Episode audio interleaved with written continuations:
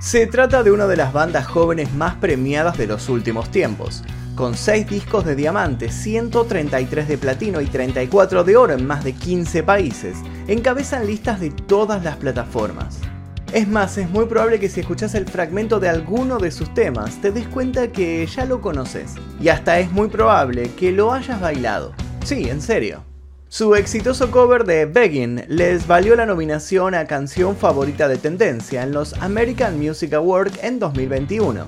Pero no solo eso. Con el aval explícito de grandes leyendas como Iggy Pop, este grupo se encargó de refrescar y revitalizar la escena, con una apuesta que deslumbra y un manejo de escenario que hace bailar a las multitudes. Sus arreglos y riff dejan constancia de una mixtura de géneros destinada a romper prejuicios y demostrar que hoy la música con sus nuevos exponentes está más viva que nunca.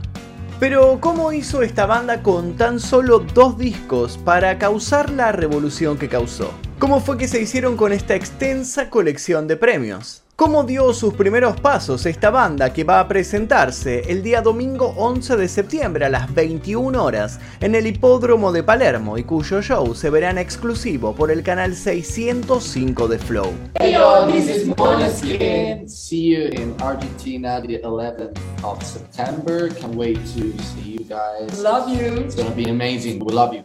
Hoy vamos a adentrarnos en ese momento que terminó sin duda de catapultarlos. Y para eso vamos a viajar hasta el 22 de mayo de 2021. El día que Maneskin ganó el Eurovisión. Les recuerdo que pueden acceder al canal 605 de Flow no solo por la televisión, sino también por la aplicación. ¿Que no tenés la aplicación? Bueno, ¿y qué estás esperando entonces para descargarla? Y mientras descargas la aplicación de Flow te pregunto, ¿conoces a la banda Maneskin? ¿Los conocías antes de meterte en este video? ¿Escuchaste alguna vez su tema más conocido? ¿Sabías acaso que era de ellos? ¿Con qué tema los conociste? Quiero leer todos tus comentarios aquí debajo con respecto a esta banda. Y ahora sí, comencemos. El 5 de noviembre de 1951, el periodista británico George Campy se refirió a la Unión Europea de Radiodifusión, la UER, como Eurovisión, activando la fantasía de Marcel Besancon, presidente de dicha unión que en 1955 concibió un sueño que dejaría mudo a sus colegas. Marcel propuso poner en marcha la idea de un festival de la canción internacional donde todos los países pudieran participar en un programa de televisión el gesto de cofraternidad de una Europa de posguerra y el antecedente directo del Festival de la Canción de San Remo, que se realiza en Italia, daba cuenta de un proyecto con claras posibilidades de ser un hit. Sin embargo, el riesgo también era grande. La televisión por satélite no existía, por lo que la Unión Europea de Radiodifusión debía utilizar la transmisión por microondas. Algunos no tardaron en pensar que aquello era demasiado ambicioso. Sabido es que empresas de tales magnitudes suelen ser un arma de doble filo. Marcel no se dejó atormentar por las dudas ajenas y con un sólido equipo de trabajo dio vida el 24 de mayo de 1956 a la primera edición del Festival de Eurovisión que se celebró en la ciudad suiza de Lugano.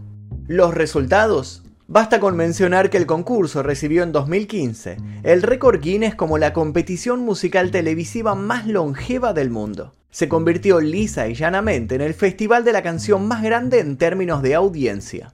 Si bien el festival es mundialmente conocido por ser un gran promotor de la música pop, en los años recientes se han presentado también varios temas pertenecientes a otros géneros, y el quiebre definitivo se realizaría en 2021, cuando aterrizaría en el escenario de Eurovisión una banda llamada Maneskin. Pero no nos adelantemos, empecemos por el principio.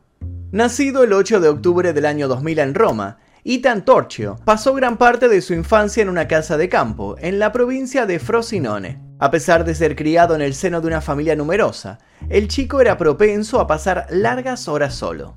Las amistades tampoco abundaban en el colegio, donde su larga cabellera le había hecho acreedor de constantes burlas entre sus compañeros.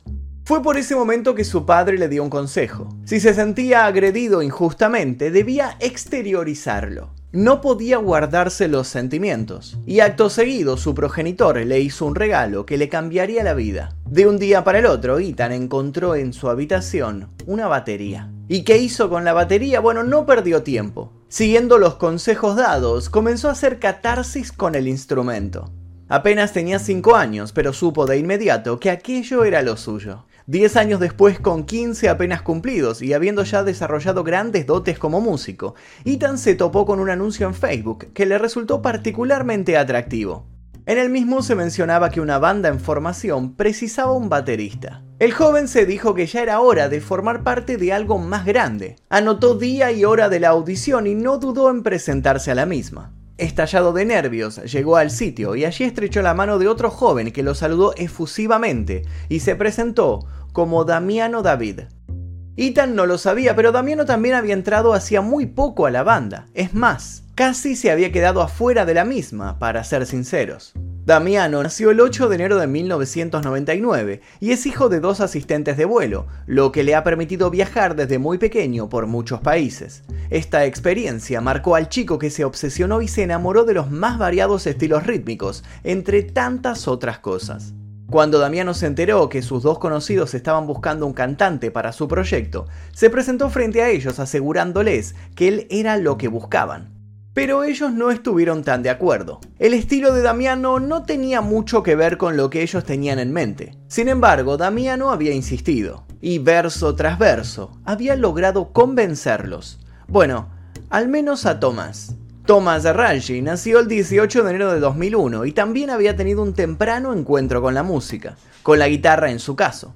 Thomas había sido el primero en sumarse al proyecto que había sido ideado desde el principio por Victoria, una amiga con la que cursaba el secundario. De ascendencia danesa, Victoria de Angelis toca el bajo desde pequeña y nació el 28 de mayo del 2000. Con ella había germinado todo. Thomas le dijo que Damiano no se podía quedar afuera.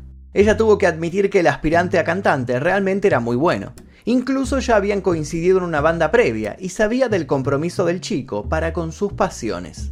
Es imposible saber si el día que Ethan se presentó para postularse como baterista, alguno de ellos supo que los cuatro juntos iban a terminar dando vida a uno de los temas más reproducidos de los últimos años. Luego de que Ethan fascinara a todos y se decidiera por unanimidad su ingreso al grupo, los jóvenes empezaron a practicar algunos de sus temas preferidos. Al poco tiempo ya estaban componiendo. Aquello era una señal.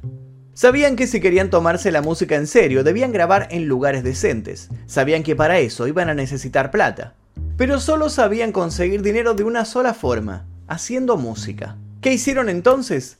Salieron a las calles más transitadas de Italia, y tocaron. Tocaron de día y de noche. Tocaron con lluvia y con sol, con frío y con calor. Incluso hubieran tocado sin público, aunque eso no fue necesario.